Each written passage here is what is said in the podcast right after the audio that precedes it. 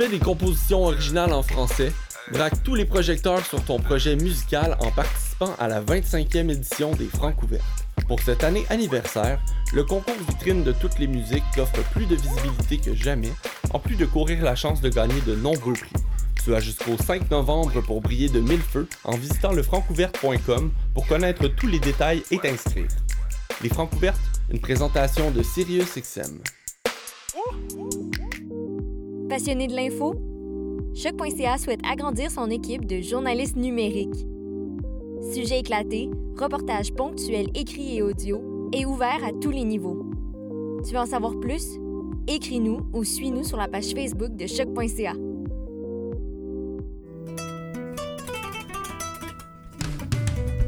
Le Festival international Nuit d'Afrique présenté par TD vous donne rendez-vous du 27 septembre au 31 octobre. Pour cette 34e édition spéciale, découvrez gratuitement 8 concerts en ligne. Des concerts diffusés en live sur notre page Facebook. Les jeudis 8, 15, 22 et 29 octobre dès 20h. Restez connectés. Chaque semaine, on vous dévoilera la programmation en ligne. Plus d'infos sur festivalnuitdafrique.com. Je soutiens la réussite des jeunes. J'assure la sécurité alimentaire. Je facilite l'accès à un logement convenable. Je brise l'isolement social. Je bâtis des milieux de vie rassembleurs. J'aide une personne sur sept dans le Grand Montréal. Je donne à la campagne Centraide UCAM. centraide.ucam.ca. Vous écoutez une émission de choc.ca.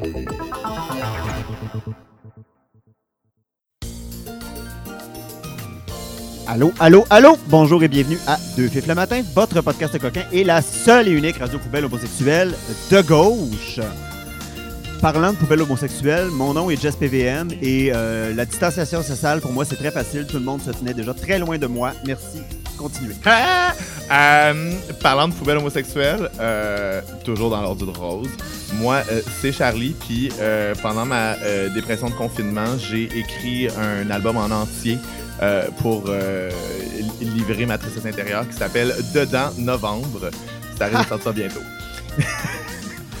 Et aujourd'hui, on n'est pas tout seul. Non, on n'est pas de seul! Alors, on est avec Alicia Kazobinka. Bonjour. Euh, Alicia qui est euh, porte-parole de Massimadi depuis, tu me corriges si je me trompe, 6 ans? Euh, depuis 2018, depuis deux ans. Ah, 2018, depuis 2 ans. Mon Dieu, je t'ai donné euh, plein d'années d'ancienneté. Ah, on est en 2024, là. Gars, fast forward, la gang. Moi, j'ai pas besoin de la vivre cette année-là, là. Euh, Alicia qui a aussi beaucoup travaillé avec euh, l'organisme Arc-en-Ciel d'Afrique et on est avec euh, Laurent Lafontaine. Bonjour. Bonjour. Laurent qui est euh, coordonnateur du festival Massimadi Oui, et aussi le président de la Fondation Massimadi. et le président de la Fondation Massimadi, rien de moins. Alors aujourd'hui, on parle de représentation des personnes LGBTQ noires dans l'espace médiatique et culturel au Québec. Euh, on jase casually de l'état du racisme systémique à l'intérieur de nos communautés. Et on joue à un jeu qui s'appelle Qu'est-ce qu'on en pense avec Alicia et Laurent pour savoir qu'est-ce qu'ils en pensent de ce qui se passe dans le monde en ce moment. Alors, on va aller chercher un premier café en allant voir euh, la belle murale Black Lives Matter dans le village et on vous revient over caféiné. Piou!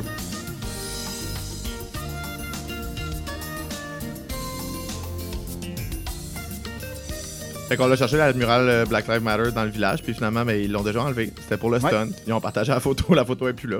Fait que, euh, avant toute chose, euh, Alicia et Laurent, pouvez-vous nous en dire plus sur Massimadi comme organisation, puis pourquoi ce festival-là existe depuis 12 ans? Donc, et la Fondation Massimadi a été créée en 2018, mais le festival Massimadi a commencé depuis 2009.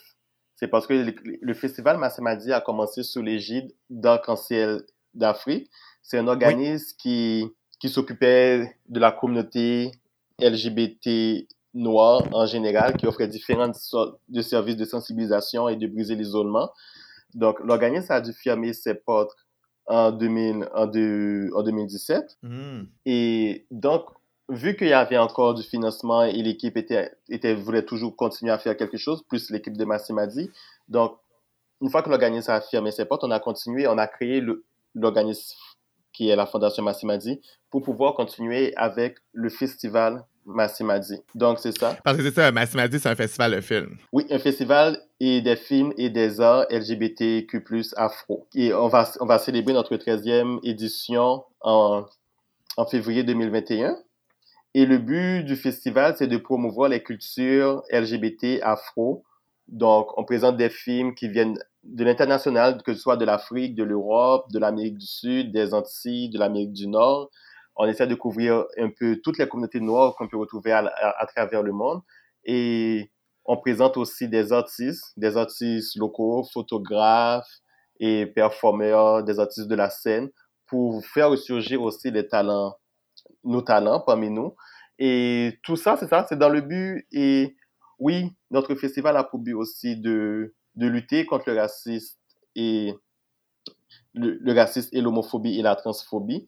Mais aussi, c'est vraiment aussi de créer, au-delà de ça, c'est aussi de créer des ponts entre les différentes communautés qui, qui occupent Montréal. Aussi, lutter contre l'invisibilité. Comme on peut savoir, le fait que les personnes noires ne n'occupent pas beaucoup l'espace culturel et montréalaise, ou bien en ce moment, on commence à avoir un intérêt oui, et tout cela tranquillement. Et... Trop tranquillement. Donc, nous, Speed c'est up, la parce que- gang, là. Go, go. Parce que Merci m'a dit justement, on croit que c'est important et que les personnes puissent se voir pour se construire. Parce que si on ne se Ouais. voit pas dans les, dans les écrans ou bien dans la littérature, dans la culture, ça confirme notre invisibilité et puis ça Oui. confirme le fait qu'on ne mérite pas d'exister. Donc, Merci m'a dit, en, en montrant ces images-là, c'est pour que les personnes, les personnes concernées puissent se voir et, puissent, et que ça puisse contribuer à leur, à leur construction de soi. Et pas Mhm. seulement les personnes concernées, mais c'est que pour les autres personnes aussi puissent comprendre ces réalités-là pour pouvoir mieux interagir avec les personnes qui occupent la même société qu'eux. Euh, toi, Alicia, ça fait deux ans que tu es porte-parole pour Massimadi. Qu'est-ce qui t'a amené vers euh, le festival et la fondation?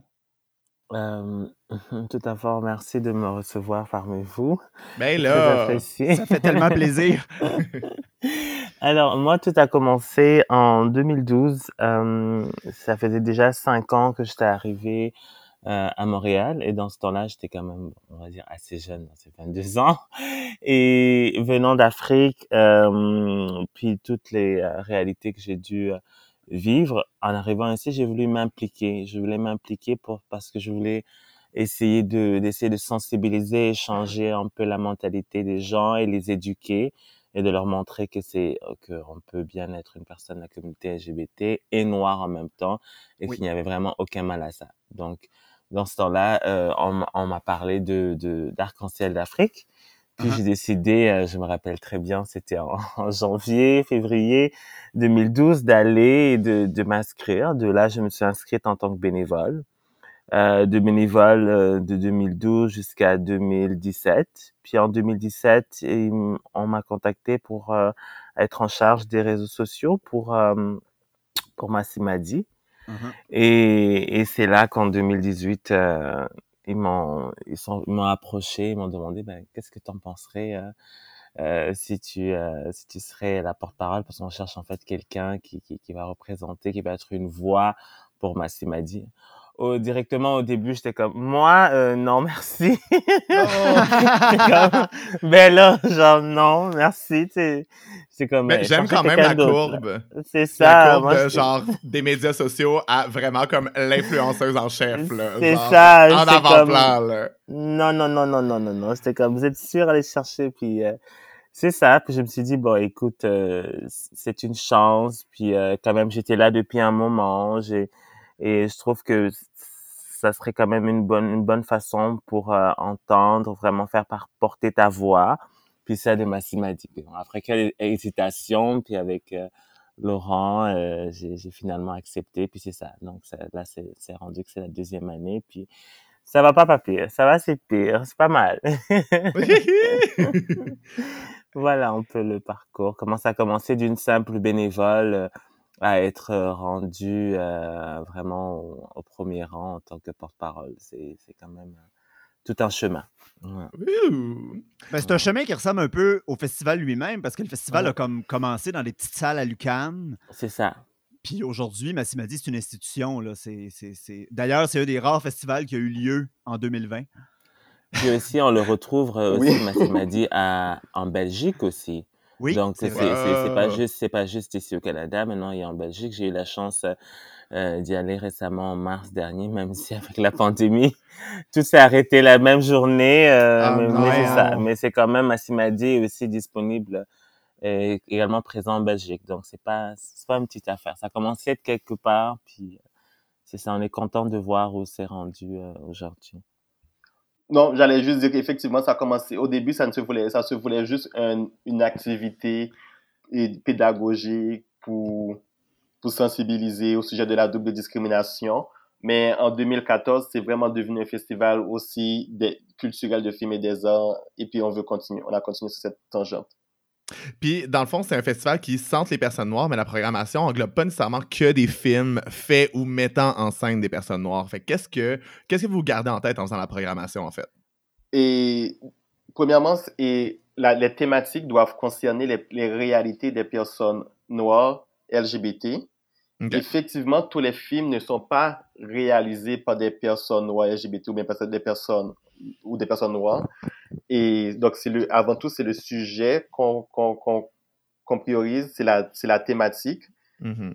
Et ensuite, évidemment, les films qui sont réalisés par des personnes noires sont, sont beaucoup favorisés et privilégiés, mais en même temps, c'est pas, ouais, ouais. ce n'est- ça n'arrive pas non plus. eff- Effectivement, les premiers réalisateurs à aborder les sujets de, de l'homosexualité dans les communautés noires, c'est ce genre de thématique-là, c'était des réalisateurs blancs aussi.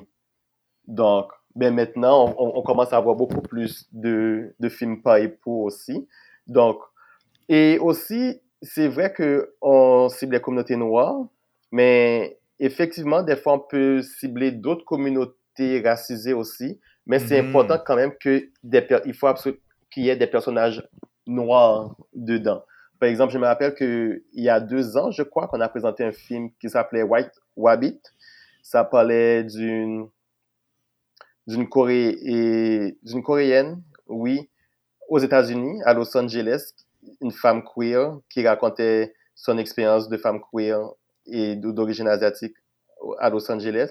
Et elle avait, et elle- au cours du film, elle est tombée amoureuse. Elle a eu une relation avec une personnage, une femme noire, qui elle n'était pas queer, par exemple, mais le film abordait quand même cette thématique interculturelle de Ouais, ouais, ouais, asiatiques et de communautés noires. Et, en même temps, le point de vue de la personne et asiatique, du moins, partageait beaucoup de points en commun aussi avec, les communautés racisées. Donc, ce dialogue interculturel aussi est, intéressant à voir. Une autre exception aussi, c'est vrai que cette année, on a eu un film qui s'appelait Skies Are Not Just Blue. Sky Are Not Just Blue est un documentaire montréalais qui est sur la communauté queer sous des- qui avec trois queer musulmans à Montréal qui racontent leurs expériences entre, comme personnes queer et musulmans, dont deux d'origine palesti- palestinien à Montréal. Et donc, encore une fois, même si c'était pas des communautés noires, on a considéré que c'était quand même un point de vue intéressant à avoir qui n'est pas beaucoup abordé. Et on a quand même apporté cette dynamique afro parce que on a amené une femme noire, queer et qui porte le voile à venir et faire un panel avec les personnes qui étaient dans le film et le réalisateur. Donc, c'était vraiment un dialogue entre ces différentes communautés et musulmanes et queer qui dialoguaient entre eux et donc c'était donc donc c'était et les deux ont appris beaucoup parce que évidemment même s'ils sont, ils sont des communautés musulmanes ils, ils ne se fréquentent pas forcément aussi en même temps on a Mhm. on a pu aborder aussi le racisme qui existe à l'intérieur même des communautés Oui. musulmanes aussi et aussi le sexisme aussi qui est qui est abordé aussi donc c'était plusieurs vraiment vraiment des questions intersectionnelles et, et chacun apprenait sur les réalités et sur les réalités de sur la sur les réalités de l'autre et pour nous c'était important c'est parce que c'est vrai que quand on parle des communautés musulmanes on, en- on ne parle pas du tout des communautés noires j'ai l'impression que les gens Ouais. ont, c'est ont- vrai. ont en tête des personnes arabes ou du Moyen-Orient, alors qu'il y a une forte communauté de personnes et noires, musulmanes et gays, parce que quand je me rappelle, quand j'étais à, Cancer d'Afrique, on avait beaucoup de personnes et de croyances musulmanes ou bien de culture et musulmanes de l'Afrique de l'Ouest qui, qui venaient ici souvent sous, à- souvent en tant que réfugiés ou demandeurs d'asile. Donc, donc oui, on a voulu donner aussi une voix à ces personnes noires qui sont invisibilisées dans, dans les communautés musulmanes aussi. Oui, parce que plus Massimadi grossit, plus ça offre l'opportunité d'abriter d'autres sujets puis de recouper avec d'autres gens. J'imagine que ça favorise, tu, tu l'as dit, là, ça favorise beaucoup les échanges. Maintenant, en plus, Massimadi, c'est quand même très gros. Et donc, ce qu'on a, oui, de plus en plus, on veut aborder les questions intersectionnelles aussi, pas juste noir versus communauté blanche, mais aussi à l'intérieur des, à, l'intérieur. Comme l'année passée, comme je dis, on a fait avec la communauté musulmane, on a, on l'a fait aussi avec la communauté autochtone. On avait, oui. on, on, on avait un panel avec des artistes autochtones, afro-queer et afro-queer pour parler justement de, du afrofuturisme et aussi de Indigenous Futures, qui est un peu l'équivalent de l'afrofuturisme de projeter les communautés indigènes, autochtones dans le futur et en même temps la même chose que l'afrofuturisme. Donc, c'était intéressant aussi d'avoir ce dialogue-là entre, entre groupes racisés ou entre, groupes qui, ont, qui vivent le racisme systémique et blanche, disons, mais qui, mais qui souvent n'ont pas ce dialogue-là non plus. Ouais. c'est cool de créer des espaces aussi où tu peux comme parler de, de points de vue situés sur comme une même thématique. Oui. Et, donc c'est ça, parce qu'il y a beaucoup d'intersectionnalité à faire aussi, parce qu'à l'intérieur de ces groupes-là, il y a aussi d'autres dynamiques d'oppression aussi. Oui. Donc il est important aussi de soulever aussi et de discuter. On n'arrête jamais d'en trouver des dynamiques d'oppression. Sacrement, on va en finir, colis? euh, il y a souvent vraiment plus de films étrangers que de films canadiens ou québécois à Massimadi. Euh, comment on s'explique ça? Puis qu'est-ce que ça dit sur nous comme euh, Canadiens et Québécois? Grosse question. Et. Gêne-toi pas. Et. Bon, effectivement, et les films québécois sont très rares et puis quand on les trouve, on court après eux. On est très content de les avoir. Mais et cela s'explique. Je dirais qu'il y a plusieurs, plusieurs facteurs qui expliquent ça et c'est difficile de le résumer clairement. Évidemment, on peut résumer tout ça sur l'emblème du racisme systémique, mais c'est ça, le racisme systémique, c'est quelque chose de très complexe aussi. C'est pas mm. une seule cause, c'est multiples causes en même temps. Donc, premièrement, pour parler de l'absence des films noirs à Montréal, il faut, faut dire aussi que le cinéma québécois est quand même très petit, même s'il il y, a, y a une forte culture québécoise, elle est, c'est vrai qu'elle est très, très blanche. Et pas juste très blanche, elle est très québécoise, vraiment. Mm-hmm. Que ça parle des réalités. Mais en même temps, elle n'est pas une. Je, vais me corriger. Elle raconte une certaine réalité de Québécois blancs francophones. Ah oui, non, mais ils viennent de sortir un film sur Maria Chapdelaine. Là. Ils en peuvent plus là, de juste sortir des vieilles affaires du terroir ou qui concernent seulement comme euh, vraiment un, un, espèce de comme euh, passé rural commun du Québec qui fait fantasmer les gens. C'est toujours des de drames familiaux. c'est encore beaucoup ça, effectivement. Bien que moi aussi, j'aime la culture québécoise et les films québécois et je les consomme souvent au cinéma. Mais oui, c'est quand même, il n'y a pas beaucoup de diversité de ce Québec-là. Donc, et il y a ça, et que ce soit à la télé aussi. Dans la télé, encore même chose. Donc, et les personnes noires, généralement, sont campées, ils doivent jouer le noir. C'est rare de voir des personnes noires qui mhm. jouent des personnages. C'est arrivé très rarement. Je sais, dans, exemple, dans Galaxy près de chez vous, une ancienne, c'est arrivé où Didier jouait un personnage qui n'était pas typiquement forcément noir. Oui, et, avec Didier Lucien, oui. Et, et, actuellement, à Télé-Québec, il y avait Motantu, où ça, qui a un personnage noir, mais qui ne joue pas non plus forcément une personnage noir. Donc, il y a, c'est très timide ces initiatives-là, mais en grande majorité, j'ai l'impression que s'il n'y a pas un personnage où c'est écrit typiquement qu'il doit jouer un rôle avec une problématique stéréotypée et noire, il, n'a pas le rôle. Ouais. Et il faut dire, oui? Parce que je pense un peu, euh, tu sais, cette année à la Saint-Jean-Baptiste, c'était justement Didier Lucien qui était porte-parole.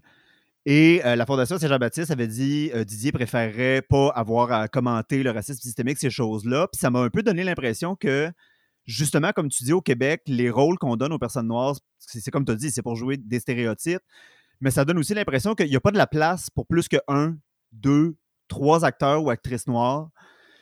Est-ce que ça joue comme une barrière structurelle, le fait qu'il y a tellement peu de place que de devoir s'exprimer politiquement, c'est risquer sa carrière? oui, il y a plusieurs, il y a, il y a plein de choses. Donc, je vais donner aussi mon exemple. C'est parce que c'est- c'est c'est tellement une grande question qu'effectivement, que, il, il y a plusieurs points qu'on peut l'aborder. Ah ben oui. Moi, quand j'ai étudié en cinéma et, et j'ai fait mes études, mon, mon cégep en arts et lettres et mes études cinématographiques et mes études universitaires en cinéma, j'étais souvent le seul noir de ma cohorte. S'il y Ah avait oui, hein? d'autres noirs, c'était, il y- en avait un l'année suivante ou l'année précédente, mais dans mon année, à moi, il y avait souvent, j'étais souvent le seul. Et c'est vrai que dans la, dans ma culture, dans la culture haïtienne, c'était pas très bien vu d'étudier dans, dans ce genre de métier-là, parce que c'était vu comme des métiers qui ne rapportent pas. Donc, ouais, ouais. il y a, donc, c'est pour ça que je dis qu'il y a plusieurs facteurs. Il y a aussi le facteur que dans certaines communautés, ces métiers, de, de manière générale, pas juste dans certaines communautés, de manière générale, ce ne sont pas des métiers, ce sont considérés comme des métiers à risque ou ça que, comme à risque qui ne garantissent pas une survie. Et c'est vrai que dans la, communauté, dans la communauté haïtienne d'où je viens, la question de trouver un, un métier qui te permet de te nourrir était très, très, très primordiale, très important. Donc, et surtout venant de communautés qui sont déjà défavorisées par le système. Donc, il y a, y a ce besoin d'avant tout de trouver et d'apprendre un métier qui va te nourrir. Deux, il y a aussi le fait que quand tu ne te vois pas aussi représenté dans les médias, ça ne te, ça ne te fait pas cultiver ce rêve ou imaginer que tu vas trouver du travail non plus. Ouais, ouais. Ou juste c'est dans un ça, truc donc- très simple de si tu vois pas des gens qui te ressemblent, tu te dis pas it could be me, tu sais. Oui, c'est ça. Donc, donc, le fait que les gens ne se voient pas. Moi, moi-même, personnellement, je ne pensais pas faire des films au Québec aussi parce que je me disais que, oh oui, vu que je venais d'Haïti et que j'avais, je me disais que, avec les films que je voyais, je me disais, il faut, on, disait qu'il faut des histoires typiquement de, de Québécois blancs, vraiment, Ouais. pour, pour avoir son film fait. Donc, déjà là, il y a quelque chose qui casse aussi. Et il y a aussi les, les producteurs qui cultivent l'idée que le public veut voir Ah ben et oui. des personnes comme, comme eux, entre guillemets, des personnes blanches, comme eux, avec des réalités similaires. Donc, il y a Comme tout s'il n'y un avait pas un travail. public noir. Exactement.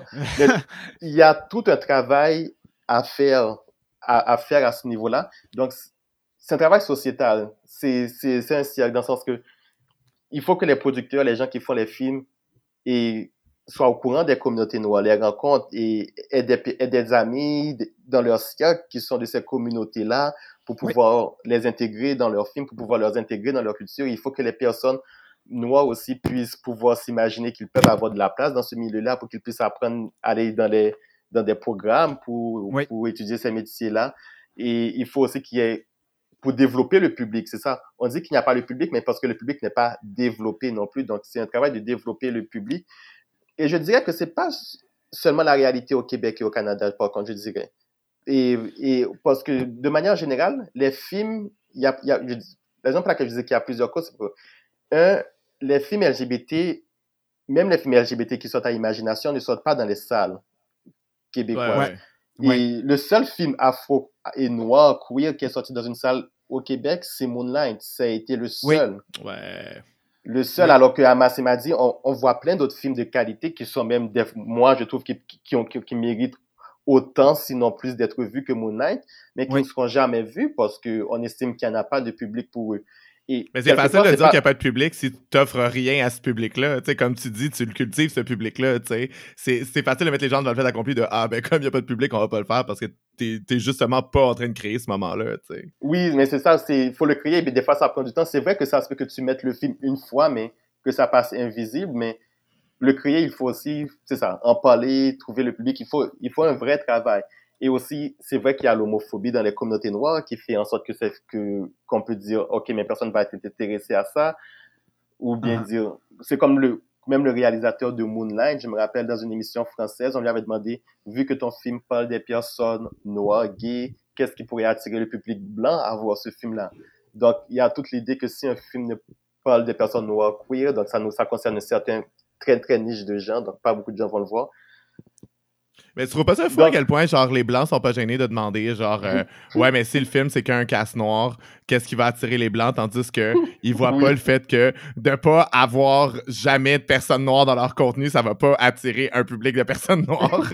Donc, c'est là qu'on parle, c'est ça, comme le racisme est, est tellement ancré parfois qu'on ne le voit même pas, que ça devient sournois et que ça devient très naturel aussi. Moi, j'ai un plan, la gang. On pitch à la Sodec, on fait un remake de Maria Chapdelaine avec un all-black cast, avec juste Pour vrai, le Québec va capoter, là. Ça va être trop bon, gang, là. Elle a Genre, les on, met ça on met ça queer, Maria est lesbienne. Genre, on- pour vrai, on, on réécrit ça, ça va être fucking bon. Mais le cinéma, mais dans au niveau anglais, par contre, il y a des films qui se, qui, qui se, qui, il y a beaucoup plus de, de contenu anglais. Exemple, et à Toronto, à Massimadi, en, en, février, on a, on a présenté un film toron- gay torontois qui raconte les 40, les 40 ans de la communauté afro-queer à Toronto, qui s'appelle Ah, Audience of cool. Revolutions. Mais ce film-là n'est pas du tout sorti au, au Québec à part à Massimadi. Même Imagination ne l'a pas projeté Ah ouais. sous-entendant qu'il n'y avait pas de public au, au Québec pour ça. c'est non, alors Hey, qu'on hein. parle du... On en règle beaucoup des problèmes en disant qu'il n'y a pas de, Québec, de, de public pour ça au Québec. Oui, c'est et au fait c'est ça. Donc il y a toute cette question et et cette question-là, je pense principalement le fait que le film abordait une certaine réalité de Black Lives Matter qui et le racisme est un peu tabou aussi. Parler du racisme est, est un peu tabou au Québec, donc pour éviter la chicane, certaines choses ne, ne sont pas mises de l'avant. Donc c'est ça. Donc c'est quand même ça. Il faut quand même se poser la question qu'un film torontois qui parle d'une réalité afro-queer noire à Toronto qui auquel plusieurs noirs montréalais pourraient s'identifier quand même. Oui. Mais personne n'est au courant de ça si ça, ne- si ça, ne- si ça ne passe pas à Massimadi. Ouais, c'est ça qui est quand même incroyable. Mais moi, je me demandais, euh, il y a comme une espèce de queer renaissance en ce moment. Euh, ça a commencé avec RuPaul's Drag Race, ça a continué avec Dragula. Maintenant, euh, il y a la série Pose qui est sortie. Mhm. Euh, il y a Legendary aussi qui est sorti. Oui. Je me demandais c'est quoi votre opinion pour ça, parce qu'à chaque fois qu'on est dans le mainstream, c'est bon puis c'est pas bon, il y a des débats, il y a des enjeux. Je me demandais est-ce que comment vous, vous voyez ça, cette espèce de petite renaissance-là qu'on a, surtout à la télévision amé- américaine, j'en conviens. Mais comment on perçoit ça dans la communauté noire en ce moment? Est-ce qu'on se dit youpidou ou est-ce qu'on se dit ah ça pourrait être mieux? Je suis sûr qu'on dit Youpidou textbook, là. Alissa, tu veux, tu veux dire quelque chose? Euh, moi personnellement, ça me fait euh, ça me fait vraiment très plaisir de voir comme des émissions pareilles avec euh, quand même un grand public puis euh, qui est quand même suivi comme pause personnellement j'ai quand c'est sorti la première saison j'étais comme oh my god c'est comme juste maintenant en 2020 puis euh, moi par exemple avec c'est bête à dire mais euh, tu sais sur, euh, sur je pense que c'est sur Netflix qu'il y a le le, le, le, film Paris is Burning. Donc Oui. moi, généralement, quand j'ai vraiment des dates Netflix, euh, je suis comme, ah, je vais mettre Paris is Burning juste pour, Ah. pour essayer d'éduquer, sensibiliser. Une pierre deux coups. Une pierre deux coups. Et Comme je ça, t'as pas besoin de faire la job. on va checker un film en même temps, tu vas t'éduquer. Tu vas rentrer moins niaiseux aujourd'hui à soir. Ça. Fait que de- mais tu sais, à un moment, c'était comme, c'est sur la qualité et tout, c'était pas très, c'était pas ça. Et de voir vraiment pause quand la série est sortie, puis euh, la première saison et la deuxième, j'ai vraiment aimé. Et j'étais comme, enfin, enfin, on peut, euh, tu sais, de la, de la visibilité, ça explique un peu nos histoires, euh, Oui. nos réalités. Et Enfin, tu peux mettre avec- autre chose à tes dates aussi. c'est ça. Et là, encore plus avec Legendary, puisque moi, personnellement, je fais partie euh, d'une d'une Kiki House ici à Montréal, dans le ballroom scene. Donc, euh, ça fait vraiment plaisir de, de tu sais, d'expliquer un peu à travers comme des séries comme Legendary, de dire, OK, je suis dans le ballroom, ben c'est comme ça que ça se passe, ça a commencé comme ça, Ouais. puis il y a des compétitions. Donc, je suis vraiment, je suis vraiment très contente petit à petit. C'est sûr que on va pas arriver à 100 à l'heure, mais chaque, chaque avancée, chaque pas qu'on fait est, une victoire. Donc, moi, personnellement, je suis vraiment très contente. ouais. Toi, Laurent, qu'est-ce que t'en penses? Mais moi, je trouve ça très positif. Mais toutes les séries comme et Pose, RuPaul Drive et, et ont été bien reçues. Moi aussi, j'ai vu Pose. J'ai et ça, moi, ça, j'ai trouvé ça très bien. C'était une, une première. Et puis c'est pas juste dans, dans de plus en plus de séries aussi.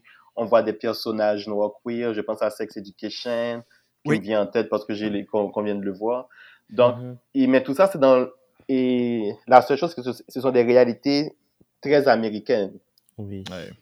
C'est aux États-Unis. Donc, oui, c'est ça, ça montre un bon début parce que évidemment, ça peut encourager à faire boule de neige ou à ou, ou d'autres communautés à- et ça peut influencer aussi, j'imagine, la culture québécoise aussi à faire à faire de même lorsqu'ils voient que ça marche ailleurs. Mhm. Donc, de plus en plus, ça, ça, ça va. Mhm. Je sais que Massim a dit en ce moment aussi, on avait présenté une web série Afro Queer et de Bruxelles, Oui. Extra Nostro, et qui en ce moment est en, est en plein financement pour poursuivre le reste de la, de la web série. Donc, malheureusement, c'est ça. en- du côté francophone, ça, ça stagne encore. C'est un, un peu plus difficile. Ben, je pense aussi c'est au fait que les communautés noires, il y a une différence à faire entre les communautés noires anglophones et les communautés noires francophones aussi. Les communautés, les communautés anglophones queer sont beaucoup plus avancées sur certains sujets que les communautés noires francophones qui, qui commencent, c'est ça. De manière générale, les communautés anglophones sont beaucoup plus avancées sur des, sur des questions sur- communautaires et sociologiques que les communautés francophones. Donc, donc ça crée un certain décalage aussi. Oui, oui, oui. oui. Puis est-ce que tu penses que c'est dû au fait que généralement euh, les francophones et les anglophones ont des clivages par rapport à ça, puis pas nécessairement particulièrement aux communautés noires, franco puis anglo? Et j'ai pas bien saisi la question. Dans le fond, est-ce que tu penses que le décalage sur les enjeux euh, sociologiques euh, des communautés noires francophones est dû au fait qu'en général, les francophones, on est un peu plus loin où il y a une certaine distance avec comme euh, ce qui se passe dans le monde anglo-saxon global où genre ça va très vite? Ah oui, oui, je pense qu'il y a un retard à, à- à ce sujet, le fait que le fait que les- le contenu est en anglais le plus souvent. Donc, si tu, n'as, tu, tu ne parles pas anglais, généralement, tu n'as pas accès à ce contenu-là. C'est pas pour rien que les, les, les générations qui l'amènent sont généralement des francophones universitaires qui ont accès à cette culture anglaise. Ouais. Et, et, et aussi, je pense qu'il y a une différence culturelle aussi entre francophones et anglophones, dans le sens que les communautés ang- anglophones, selon moi, peut-être ont appris beaucoup plus vite le côté culturel, communauté culturelle, et Uh-huh. pas, le- pas le côté culturel, le côté communautaire, à Mm. s'organiser en côté communautaire qui était beaucoup plus fort que, que du côté francophone où c'était beaucoup plus une question de religion aussi, à cause de la religion, la dynamique et la hiérarchie pouvoir était, est différente. Donc, il y a des questions sociologiques à aller voir aussi là-dedans. Oui, puis en plus, je pense, je sais pas si tu vas être d'accord avec moi, mais je pense que ce qui nuit à ça aussi, c'est l'espèce de mythe qu'au Québec, tout va bien, qu'il n'y a pas de racisme au Québec, que la vie est belle. Puis Euh. les gens ont tendance à penser, ce qui n'est pas vrai, là, je le dis pour les gens qui nous Oui, écoutent, oui. c'est pas vrai, mais euh, les gens ont tendance à penser... Spoiler alert, c'est pas Oui, vrai! mais les gens ont tendance à penser lutte contre le racisme égale États-Unis. Exactement. Oui. Et les, les, les, les, les, les- les gens pensent toujours que le racisme, ça concerne et les États-Unis et, et pas eux. Donc ça, c'est une réalité à défaire aussi. Mais en même temps, je, ferai attention aussi à ne pas coller la réalité américaine sur la réalité québécoise, dans le sens que le racisme, même s'il y, a des- il y a des similitudes, il y a du racisme partout et non pas juste au Québec et au Canada et, aux États-Unis, Mhm. même en Europe. Mais dans chaque pays, il y a leur, ça a leur propre dynamique à eux. Donc, il faut, Oui. il faut aussi voir comment, comment ça se véhicule au Québec, qui n'est pas non plus la réalité américaine. Mais ce n'est pas parce que ce Oui. n'est pas la réalité américaine que ça n'existe, que ça n'existe pas ou, ou que c'est moins, c'est moins grave. Donc, faut pas non plus rentrer dans le jeu de juger qu'est-ce qui est moins grave ou plus grave. C'est juste que, qu'importe, il y a un problème, il y a une exclusion. C'est visible qu'il y a une exclusion, de, juste de par le fait, comme on parlait, du fait qu'il n'y a pas de visibilité dans nos écrans, que les émissions qu'on regarde à la télé, Radio-Canada ou bien ne correspondent pas du tout à ce qu'on voit à Montréal quand on sort dans les rues. Donc, déjà là, il y a une discussion qui devrait susciter un intérêt pour cela. Et, Oui. Et oui, juste aussi le fait que au- aussi les communautés noires sont surprofilées par, par les polices, tout comme les communautés autochtones. Donc, évidemment, ça, ça existe ici aussi. Et souvent, c'est, oui, on s'est, on, on s'est voilé les yeux là-dessus, effecti- effectivement. Et ça continue jusqu'à présent, comme on peut le voir. Et, Ok, oui. parce que avec le premier ministre qui c'est- ça devient un, un, un, un combat de mots ou bien un jeu sémantique, un duel sémantique Ouais. qui, qui nuit à la conversation. Ah, mon Dieu, Et- on perd du temps là-dessus. Oui, et c'est ça qui, c'est ça, à un moment donné, les gens se battent juste pour des mots. Et juste moi, le fait que, que la question soit aussi politisée est en soi une, un révélateur du racisme, dans le sens que on a peur de dire les mots, on a peur de faire des pour, pour à des fins purement électorales, selon moi. Selon moi. Oui. Ouais, absolument. Donc, oui. Donc, juste ça, c'est déjà très, très symbolique de, du racisme et, et comment, finalement, effectivement, la vie de certaines minorités sont moins importants quand, quand il s'agit d'avoir des points, des points aux élections. Oui. On joue avec la vie et, et puis la réalité de certaines personnes pour gagner du pouvoir. Et puis c'est exactement ça, la définition du racisme, c'est c'est exploiter certaines, la, certaines communautés, exploiter le vie de certaines communautés pour des questions du pouvoir. Oui. Et Ouais. comme je dis toujours aux gens, le racisme n'est pas juste une question, les gens sont, ont été en Afrique, ils, ils, aimaient pas la couleur noire et puis ils les ont fait, ils les ont mis en esclaves. C'est une question de, parce que ça rapportait de l'argent, ça rapportait Oui. du pouvoir. Ouais. Et c'est ce qui se fait encore aujourd'hui. Ah ben oui. oui, oui, oui. On, on, on minimise, on minimise certaines, cer- certaines vies, certaines communautés pour pouvoir encore gagner des élections. Ah oui, c'est. C'est, je, je- je- je manque de mots, c'est tellement décourageant. Euh, on va aller plus profondément dans le racisme euh, au prochain segment. Là, on va juste prendre une petite pause. On va aller chercher un café euh, avec l'argent qu'on a volé au SPVM pour euh, tranquillement, pas vite, les définancer. Et, et c'est financer de la caféine avec ça. On finance des bonnes causes. Et on revient dans 20 secondes.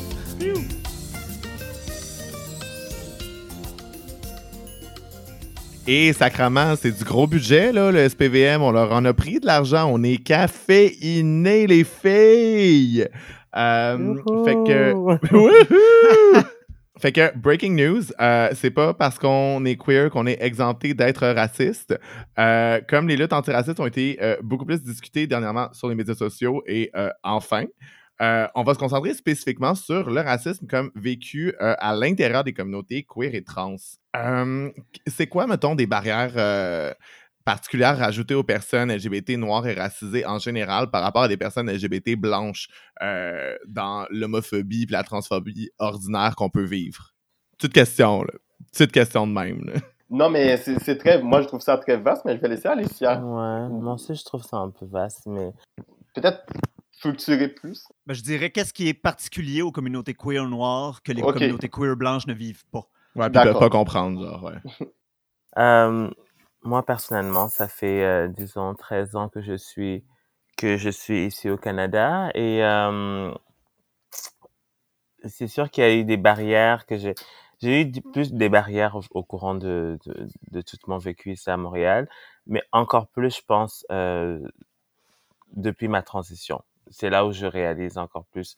Euh, C'est que ce soit pour l'accès au, euh, pour- dans le système de santé, que ce soit euh, l'accès à un travail euh, sur le marché de l'emploi, au niveau de la santé, au niveau des services, euh, le fait d'avoir accès aux services gouvernementaux et de demander quand même à ce que notre c'est notre notre nous-mêmes soit validé puis comme c'est-à-dire Oui. par les pronoms par le fait d'être respecté par le nom usuel qu'on aimerait utiliser donc tous ces toutes ces difficultés et ces barrières se sont sont vraiment comme venues depuis comme 2016 je, je les voyais pas trop avant euh, tu sais avant ma transition puisque c'est Ouais. sûr que je travaillais tu sais je- je- j'avais un médecin j'a- j'avais accès à tout mais il y a eu plus de difficultés, tu sais, Laurent en était témoin, des gens autour de moi, et je vois que ce n'est pas juste moi personnellement, je vois, je, si je regarde, c'est vraiment plus les personnes, euh, les personnes racisées, donc ça peut vraiment aussi être des gens de d'autres communautés, mais personnellement, quand je parle à mes consoeurs ou mes confrères, euh, ils, ils vivent la même réalité aussi, euh, l'accès aux soins, l'accès euh, à un emploi, donc vraiment les, les choses de bas, l'accès à un logement, surtout, surtout, surtout, surtout, c'est c'est bête à dire, mais des, des choses que on ne, on ne réalise pas. Tu sais, moi, par exemple, pour chercher, pour chercher un logement, disons, et beaucoup de mes, euh, de mes consoeurs, on est souvent, souvent obligé d'aller avec quelqu'un ou d'envoyer quelqu'un en premier lieu.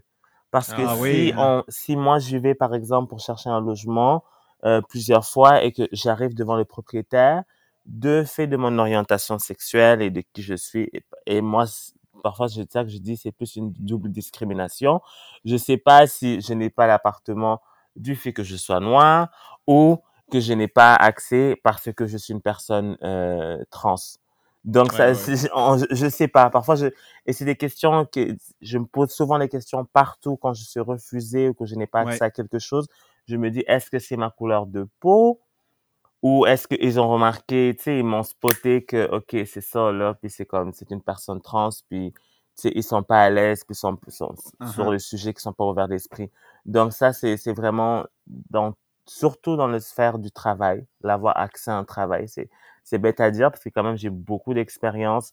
Euh, moi, je commencé à travailler depuis 2016 jusqu'à 2016, donc, c'est quand même, j'ai, j'ai quand même beaucoup d'expérience sur le CV. Oui. Mais pour avoir accès à un, à un travail, c'est, c'est, très difficile. Et même là, quand on pense avoir gagné la partie en ayant accès à un travail, euh, c'est là où le vrai match commence à, c'est là où le vrai match commence, parce que là, tu es à, à l'intérieur, mais c'est souvent les collègues de travail. Euh, c'est au début, c'est comme on dit la lune de miel, tout va bien, tout est bon, mais après, tu, tu as toutes les difficultés qui viennent. Puis souvent, souvent, quand on a eu le temps d'en parler avec les gens autour, ils trouvent un moyen de, de, de, de, de pouvoir euh, nous remercier, de, de, montrer la porte de sortie. Ah Donc, ouais, hein. tout ça, c'est, c'est, c'est- ou c'est le milieu de travail. Par exemple, si on est, admettons, on est obligé de travailler, par exemple, avec une population. Par exemple, si c'est un travail qui, on est obligé d'être en, toujours en échange avec les, les gens, c'est, c'est vraiment difficile de, de pouvoir comme, euh, comment je vais dire, de pas faire son travail sans que la question de le fait qu'on soit trans remette en question, puis qu'il y a beaucoup de gens, mes, mes consoeurs ont perdu des emplois. Généralement, c'est pas parce qu'elles faisaient bien leur emploi, mais c'est plus la clientèle, hum, généralement, qui n'était pas à l'aise de voir une personne trans euh, travailler dans certains secteurs. Donc, c'est- vraiment difficile. C'est des combats à tous les jours que peut-être, tu sais, d'autres personnes qui sont pas issues de la communauté noire n'ont pas, n'ont pas tant de difficultés. Donc, c'est ça. Donc, il y a vraiment des difficultés dans, dans toutes les sphères, dans tous les domaines. Et c'est triste à dire, mais c'est ça. Oui, parce qu'il y a beaucoup de niveaux. tu sais, On, on- on- le sait, c'est un phénomène connu, euh, j'allais dire au Québec, mais en Amérique blanche et en Occident. Mhm. Tu fais juste envoyer ton CV. euh, ton nom, c'est pas euh, Nancy Tremblay de Chambly, c'est Alicia Kazobinka. Fait que déjà, la personne, elle peut faire comme Ah, ça sonne pas québécois ce nom-là. Mhm. Là, après ça, il y a le layer qu'il faut que tu te présentes là-bas, Mhm. qui est possiblement un coming out, dépendamment comment ça va se passer avec la personne. Fait que des fois, les gens s'imaginent pas le nombre d'étapes où, à chaque étape, Mhm. il y a un petit coming out supplémentaire. pour euh, c'est ça. Euh, par exemple moi je suis pas né ici au Canada donc euh, j'ai immigré ici donc c'est sûr que j'ai fait toute la demande résidence euh, citoyenneté. Puis avant que je ne par exemple moi j'ai travaillé à- dans une institution euh, bancaire. Puis quand j'ai commencé ça en tant que euh, caissière j'avais pas tout ce qui est euh, le nom légal était changé. Donc c'est Ah. vraiment difficile parce que on est obligé souvent d'envoyer un CV avec notre dead name Ouais. puis tu sais disons le dead name tu vois c'est l'ancien nom puis là tu te présentes bonjour mon nom euh, c'est Ouais, là, donc euh, je suis venu T'as une identité euh, de genre qui fait trop pas ce nom-là, puis là, tu demandes de te par un fait autre que la nom. que, présentation voilà puis Tu peux pas juste mettre les gens devant le fait accompli, en fait. C'est ça. Donc souvent ça crée bon pour les gens qui n'ont pas accès, euh, qui sont pas citoyens et qui n'ont pas accès encore à, à pouvoir changer leur euh, leur nom de famille, leur prénom et leur leur, leur gender mark sur les papiers. C'est- C'est c'est vraiment difficile. C'est c'est c'est un c'est un struggle encore plus parce qu'ils sont obligés obligés devant la loi de mettre leur ancien nom. Puis souvent, quand ils vont travailler, oui, c'est sûr que tous les papiers, les chèques et tout, ça va être toujours sur l'ancien nom on peut faire une exception d'utiliser un nom usuel ou demander aux collègues de travail d'utiliser tel nom pour la personne. Oui. Mais tout ce qui est légal, administratif, c'est toujours sur l'ancien nom. Donc, ça crée vraiment une barrière souvent pour euh, tu sais, les gens qui sont pas nés ici et qui n'ont pas eu la chance de changer leur nom, de tu sais, d'utiliser le dead name pas par choix. Et donc ça, ça, ça, ça crée des barrières. Puis oui, c'est sûr que le nom, euh, le nom de famille, euh, souvent, souvent, souvent, ça, ça, ça, ça, ça crée des barrières. Que ce soit Oui. à l'accès à l'emploi ou dans d'autres, euh, dans d'autres sphères. C'est vraiment dommage, mais c'est c'est ça la réalité.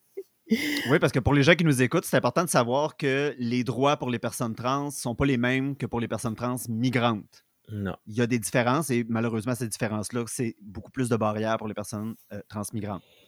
Ouais. Donc, euh, c'est sûr qu'on a beaucoup, beaucoup de chemin, beaucoup, beaucoup de chemin à faire. C'est sûr que là, on essaye vraiment à demander à ce que peut-être, je ne sais pas si c'est encore, euh, c'est déjà d'actualité, ou à ce que peut-être les gens qui soient résidents permanents puissent déjà euh, entamer à changer ne serait-ce que leur prénom et leur euh, le, la, mention de genre sur les papiers. Question d'essayer parce que c'est vraiment moi personnellement quand je l'ai fait en deux, que c'est arrivé en 2018, ça a carrément ça a carrément changé ma vie, ça a diminué encore de moins ma dysphorie. C'est sûr qu'il y a beaucoup de barrières parce que c'est sûr que ma transidentité, elle n'est pas cachée. Soit ça s'entend, soit c'est, on le voit. Donc, je suis pas, euh, tu sais, euh, la, la, fille petite 5 pieds 7. Pour les gens qui me voient pas, tu sais, c'est comme on dit euh, chez la grande girafe de 6 pieds 3 qui débarque sans mes bottines. Donc, tu sais, qui une voix qui porte. donc, c'est pas c'est pas évident. Puis, c'est sûr que quand on, on, comment dire, on se moule pas, on peut, euh, pour beaucoup de gens, on est souvent leur première personne qu'ils rencontrent, donc ils ont souvent tous les stéréotypes qu'ils ont vus sur Internet ou qu'ils ont entendus, et ils prennent même pas la chance de ne serait-ce te connaître ou essayer de savoir euh, qui tu es, euh, tu sais, et ils se prennent, ils prennent directement ce qu'ils ont dans la tête, puis souvent ça nous, ouais. Oui, parce que pour une personne qui est racisée, c'est un classique, la, conversation qui commence par Pis toi, d'où tu viens, mm-hmm. c'est assez régulier. Mais là, si en plus tu es une personne queer, si en plus tu corresponds pas nécessairement au stéréotype de genre, il y a juste encore plus de questions qui arrivent. Oui.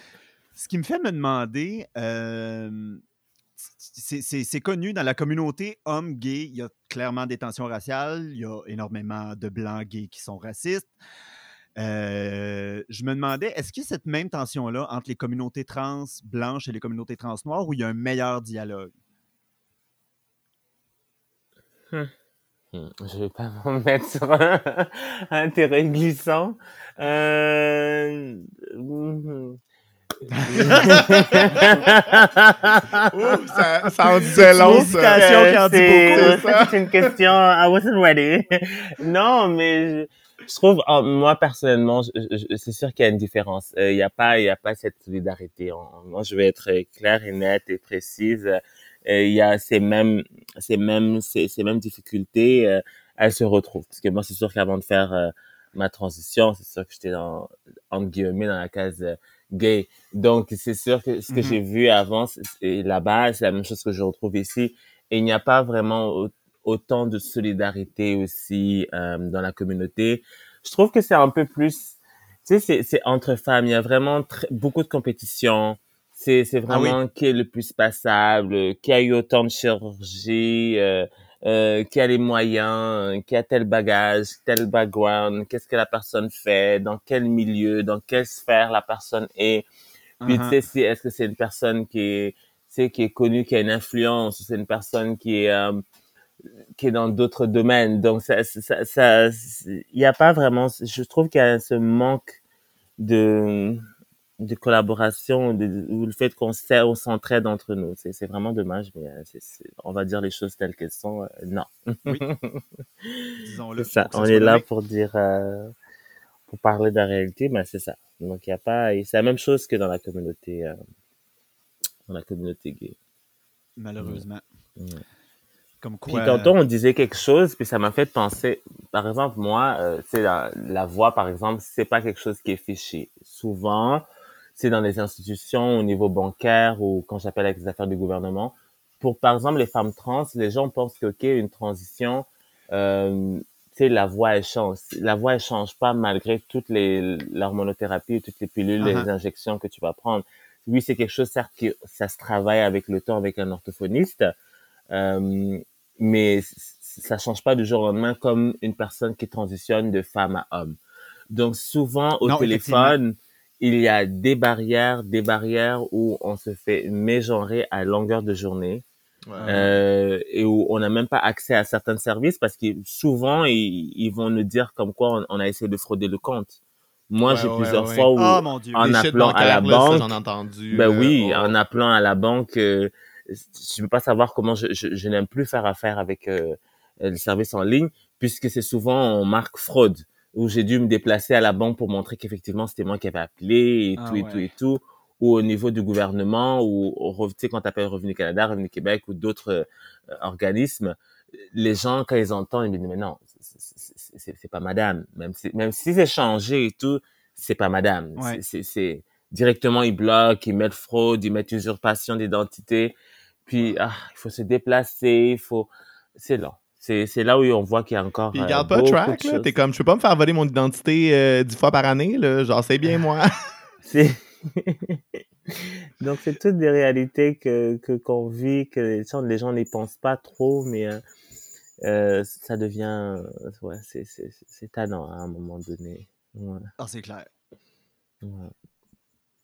Je sais pas pour Genre. Laurent, euh, Oui, euh, moi. ce qu'il en pense euh, Et ben, il y avait eu deux questions là. Il y avait la première question. Bon, moi, je peux résumer rapidement la question et pour la- les différences entre queer, les, entre les personnes queer noires et les personnes queer blanches. Ben, là, c'est le côté communautaire. Par exemple, moi, le, et à mon époque, en des, début 2000, et quand j'ai fait la sortie du placard, c'est que c'était l'invisibilité, au fait. Et Mhm. puis le fait que quand je disais être gay était symbolique de tu perds un peu ta communauté noire et le soutien de ta communauté noire, des fois, à cause de Mhm. l'homophobie. Et Ouais, parce que c'est considéré comme, comme quelque chose de blanc, donc c'est considéré comme tu perds un peu ton cette identité-là pour la communauté noire. Mais ce qui arrive, c'est que ça crée que tu, tu, tu peux, tu peux vivre une plus forte solitude, dans le sens que dans la communauté, en général, tu es perçu comme noir et puis tu, ne- tu ne vis pas non plus les, entre guillemets, privilèges ou bien de, de personnes blanches, mais tu Ouais. n'as pas non plus le soutien de, de ta communauté à cause de, ce, de, de ton orientation sexuelle. Donc, ça, peut, ça augmente le côté, ça augmente la solitude et ça augmente le, le fait que tu as moins d'espace où tu peux être. Et puis, c'est vraiment ce conflit, ce conflit identitaire qui, qui peut être très différent. Mhm. Peut-être qu'en ce moment, ça, ça peut changer parce que de plus en plus, il y a des personnes noires, gays qui s'affirment et puis l'homosexualité ou la transsexualité, tout ça, la question, les questions LGBT sont moins associées à une identité blanche, contrairement à avant. Donc ça, ça, ça, ça, ça peut avoir changé. Mais ce qui change, évidemment, c'est c'est toujours le fait de dealer avec deux discriminations comme le racisme aussi. Parce qu'effectivement, il y a aussi le racisme dans la communauté LGBT qui, peut, qui peut se manifester de diverses manières et pas juste d'une manière non plus. Et des fois, le racisme non plus, c'est ça. Et je tiens à spécifier que le racisme n'est pas forcément violente et méchante ou Oui. et haineuse. C'est ça que les gens ne comprennent pas parce que les- beaucoup de gens ne Mhm. vont jamais reconnaître qu'ils sont racistes parce que ils voient le, ra- le racisme comme quelque chose de trop négatif peut-être, de sur- dans le sens que ils voient ça comme de, la violence, genre. de, Ouais. vla- de vi- de- Mais c'est des fois ça peut être très subtil la fétichis, la féti, l'objectification et la fétichisation des, pers- des, des personnes noires par exemple Oui. ça Oui.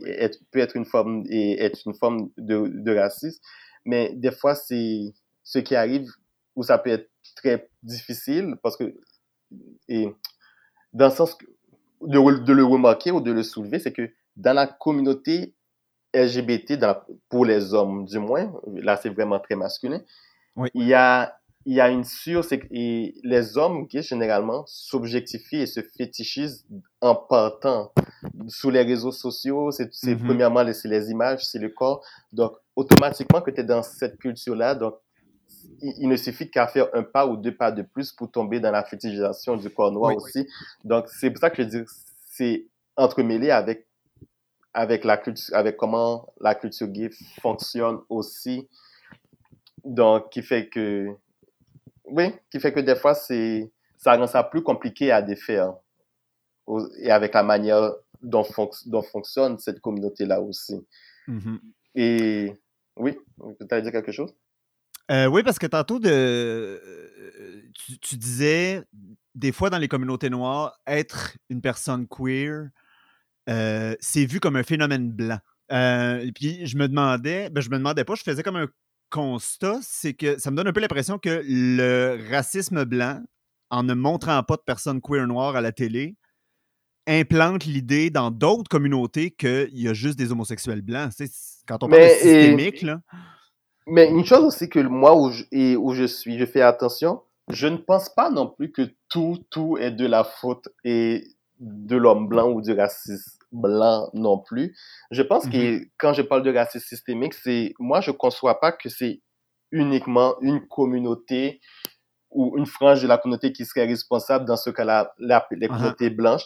Et, mais je tiens à dire que c'est vrai que les personnes blanches ou bien la, la communauté, entre guillemets, je dis mais bien entre entre guillemets, la communauté, les personnes blanches ont plus de pouvoir dans le sens que c'est eux qui ont les, les, les- qui, qui dirigent principalement les, les, les, les, boîtes de production, les chaînes, etc. Uh-huh. C'est eux qui ont, qui sont sous les CA, donc ils ont beaucoup plus de pouvoir effectivement pour changer les choses.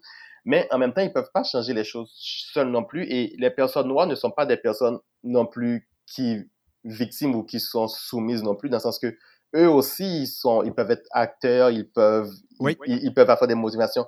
Donc, les cultures noires aussi ont leur propre dynamique et d'oppression à l'intérieur d'eux, de sexisme et d'homophobie, Oui. qui ne dépend pas uniquement de ce que les personnes blanches montrent ou pas. Effectivement, là où je suis d'accord, c'est vrai que si, les si, la, si la télé en général et le cinéma en général montrent ces réalités-là, ça devient plus difficile de dire que ça n'existe pas. Et, Oui. fait- et- et moi, je l'ai vécu quand j'ai faisais des interventions dans les écoles secondaires avec les films, les, les documentaires que j'avais réalisés pour Arc-en-Ciel d'Afrique, où les, les gens disaient, t'es la première personne et gay que je vois, et puis les autres, les- la deuxième, ben, ce sont les personnes que je vois dans, dans, dans le film que tu viens de montrer à Montréal. Ouais. Donc, voir ces réalités-là, effectivement, c'est important. Mais aussi, mais les, c'est pas, c'est pas juste les voir parce que les personnes, les personnes noires, par exemple, si tu leur dis que tu es gay, eux aussi vont, même, eux aussi vont dire, oh, mais ça ne vient pas de nous, etc. Il y a Mhm. ce refus de voir que ça vient d'eux, même si ils en connaissent parmi eux aussi. Parce qu'effectivement, ils ont, je pense pas qu'ils ont besoin, avant d'en voir à la télé, comme dans ma famille, c'est sûr qu'ils avaient entendu parler de personnes noires qui étaient gays, qu'ils se voyaient, mais c'était tellement tabou qu'ils n'en parlaient pas, qu'ils qu'ils qu'ils vont taire ces réalités-là, qu'ils vont tellement les taire qu'ils vont même qu'ils vont qu'ils sont même pas venus à se faire croire eux-mêmes que ça n'existe pas parce qu'ils les Ouais. ont complètement invisibilisés. Donc et donc c'est très important que moi aussi je dis que oui les personnes les races systémiques, les personnes blanches ont du pouvoir pour changer les choses parce qu'ils ont un pouvoir dans les directions, mais c'est un travail qui se fait quand même à deux et je tiens c'est important d'avoir ce dialogue là et Mhm. et c'est pas juste une personne qui peut être qui est responsable. Non, c'est ça. Faut... C'est pas un individu qui est responsable de la communauté non plus. Puis, Oui, même à l'intérieur de toutes les communautés, il y a- je veux dire, euh, toutes les personnes homosexuelles ne sont pas de grands militants homosexuels non plus. Des fois, c'est ça aussi. Et puis, et puis je dirais que même une personne n'a pas, n'a pas à l'être non plus parce que ça demande tellement d'énergie, ça, tu peux, tu peux tellement te mettre en situation vulnérable. Des fois, tu ne peux juste pas être outillé pour le faire non plus. C'est vrai, c'est très vrai. Ben, parlant, mettons, de gens dans la communauté qui ont du pouvoir, de l'influence, qui peuvent faire des choses pour changer les choses, euh, Fierté Montréal multiplie les initiatives pour mettre de l'avant la communauté LGBTQ racisée. Encore cette année, euh, bon, online, on s'entend parce que on n'a pas été euh, fiers en personne. Mais il y a quand même eu euh, leur afro-fierté, une fierté latinx, euh, une programmation généralement de plus en plus diversifiée. Euh, Est-ce que, somme toute, c'est assez, on est satisfait? Est-ce que, que- qu'est-ce qu'on pense du virage de fierté? Hmm. Puis, euh, ben, faut faire, et ça aussi, c'est quelque chose qui, que, que je peux être critique par rapport à ça. Let's go, on est ici pour ça. c'est le côté talking things qu'on appelle en anglais ou Oui. La question de redorer son image, disons. Bon, Ouais. on va parler de redorer son image. Parce que, exemple, ben, oui, je vais commencer par dire oui, c'est très bien ce que Fierté est en train de faire en ce Mais non, mais on peut pas dire que c'est mal, tu sais. Je veux dire, c'est sûr que c'est cool, tu sais. Est-ce que c'est assez, though? Non, donc, pour commencer, je vais commencer par le positif. Oui, et c'est très bien. Mais là-dessus, là où... Laurent. ouais, oui, c'est bien. Et- mais ce qu'il faut dire, c'est que, non, mais c'est vrai que par exemple, Arc-en-Ciel d'Afrique existe depuis 2004, et puis depuis, 2000, depuis 2008, 2009, Arc-en-Ciel d'Afrique est en, est en discussion avec Fierté. Bon, c'était pas moi qui étais en discussion avec eux, c'était les, les l'ancienne directrice l'ancien CA. Et mhm. puis les rapports étaient toujours, ils n'étaient pas toujours difficiles. Pour dire la vérité, Fierté Montréal a commencé à changer de dynamique face aux personnes, aux communautés noires après l'événement de Black Lives Matter Toronto. Donc, il a, hmm. donc c'est, c'est pour éviter les critiques de, de racisme qui étaient en train de diriger vers lui, vers, vers cet organisme-là, que ça a changé. Donc, et ce qui est arrivé avec, une fois que c'est arrivé avec George Floyd, tous les, tous les mouvements et antiracistes, et puis le fait qu'on commence à, à critiquer, à shame, entre guillemets, certaines organismes et certaines cultures, certaines personnes se sentent visées et réagissent en fonction de ça. Donc, oui, c'est bien. Au, final, on peut dire l'action est positive parce qu'au final, ce qu'on ressort, c'est qu'on voit des personnes noires queer et puis on voit des personnes noires queer artistes qui s'expriment. Mais le fait qu'on sera toujours dans une... Mais il faudrait sortir de la dynamique que je fais telle chose pour éviter des critiques ou bien pour éviter, pour redorer mon image.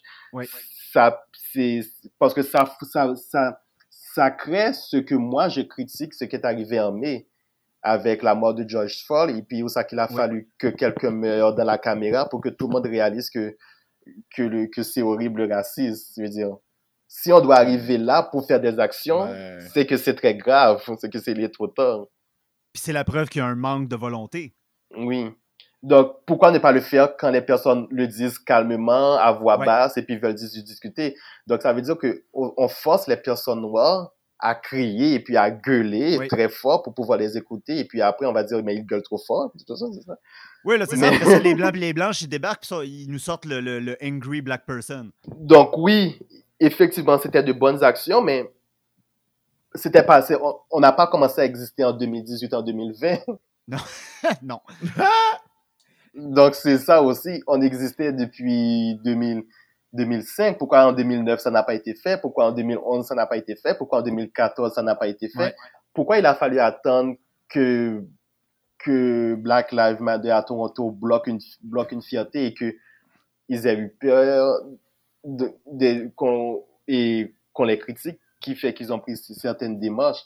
Donc oui, donc c'est ça, c'est à double tranchant. Oui, c'est bien, mais on aimerait que moi surtout, je parle de moi peut-être, j'aimerais que qu'on n'attende pas que des gens meurent ou bien qu'on n'attende pas que, que les communautés soient remplies de colère et de frustration pour les écouter non plus. Ben ouais. je pense qu'il faudrait que ces organisations, les organisations changent de, d'attitude, puis au lieu d'avoir peur de se faire accuser de racisme, ils devraient plus être enthousiastes à l'idée d'être antiracistes. Parce que c'est souvent ça, les gens ont plus peur de se faire dire qu'ils sont racistes que de dire quelque chose de raciste. Et c'est en même temps, c'est comme, comme je disais, c'est pas juste les organismes. C'est pour ça que je dis que ce sont des questions sociétales, donc c'est ça reflète la société en ce moment. Par exemple, si un premier ministre a peur de dire qu'il y a du racisme systémique, parce qu'il a peur des réactions que ses citoyens vont avoir envers lui aussi. Beaucoup plus qu'il y a peur du racisme systémique et de ses impacts, en fait. Là. oui, c'est ça. Donc, c'est il y a un gros travail d'éducation aussi à sensibiliser les gens, ben, en fait, oui, effectivement, il faudrait commencer que les, que, les, que les dirigeants, que les personnes en pouvoir osent dire les mots et puis osent faire des changements.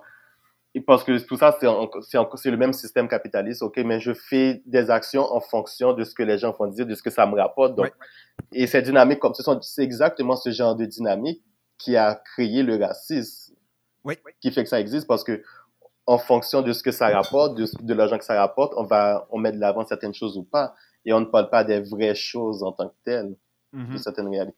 Ça veut dire que tant qu'une tant qu'une communauté n'a pas de pouvoir économique ou bien n'a pas de pouvoir social, n'a pas d'impact social, elle, elle, elle mérite d'être invisibilisée. Ce qui est bien sûr faux.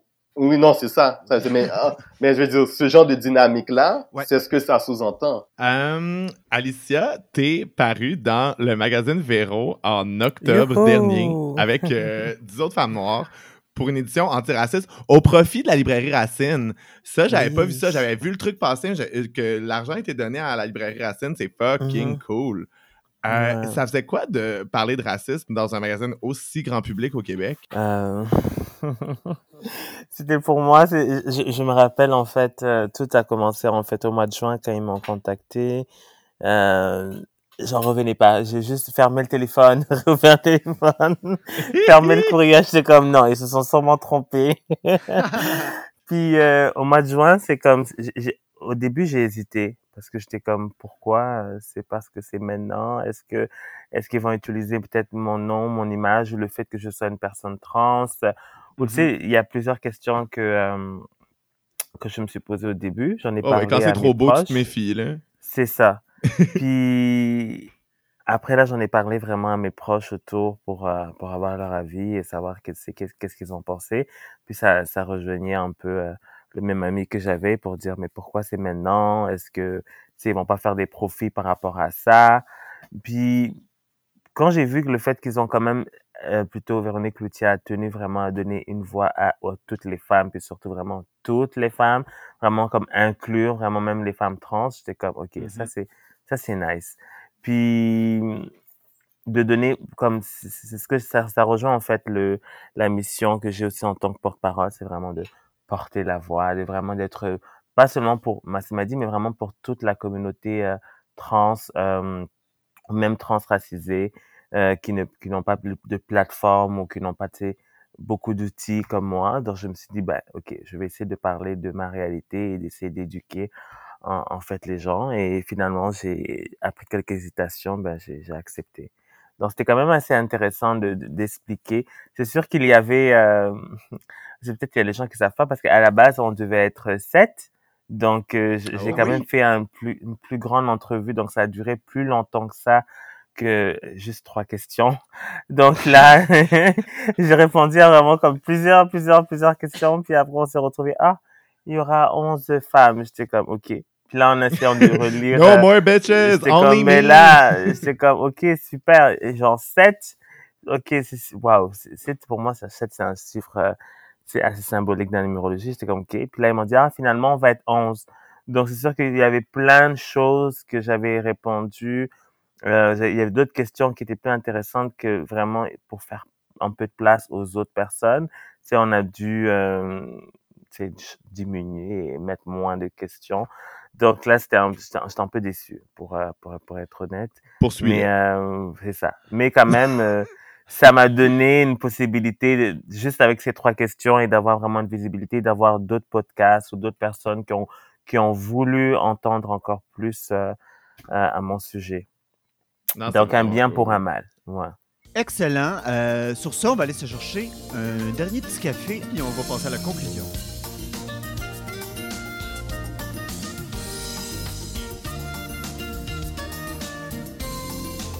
Et c'était tout pour l'émission de cette semaine. On vous remercie d'avoir été à l'écoute et bien sûr, on remercie nos invités Laurent Lafontaine, coordonnateur et président de l'organisme Massimadi, ainsi que Alicia Kazobinka, porte-parole de l'organisme Massimadi. Euh, Est-ce qu'on a des petites plugs à faire? Qu'est-ce qui s'en vient de votre côté? J'imagine qu'on a l'édition Massimadi de 2021 qui s'en vient. Oui, et 2021, ça vient en février, du 18 février au 26 février. Excellent. Alicia, est-ce que tu avais une petite plug? Est-ce qu'on peut te suivre sur les réseaux Euh, sociaux? oui, ah, ben merci. Donc, euh, on peut tout me suivre sur, euh, sur toutes les plateformes, en fait, Instagram, Facebook, euh, Alicia Kazubinka, en, en un seul mot, euh, pour rester à l'affût de tous les projets, podcasts et, euh, et tout ce qui s'en vient pour le futur, en espérant qu'il y a, que, qu'il y a pas beaucoup de choses qui soient annulées avec cette pandémie, mais je vous Ouais. promets beaucoup de belles surprises euh, au courant de ces prochaines semaines. Surveillez aussi, euh, Alicia, tu me corrigeras si je me trompe, mais tu as un YouTube channel qui s'en vient. Oh my god, why did you say Hein? that? What a surprise, oui! Oh!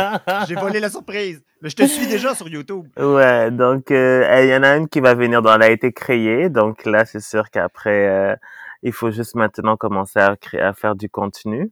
Mais euh, oui, c'est ça. Donc c'est pour un, c'est pour le, ça s'en vient. On va suivre ça, puis dès que ça sort, on va le partager. Super, merci beaucoup.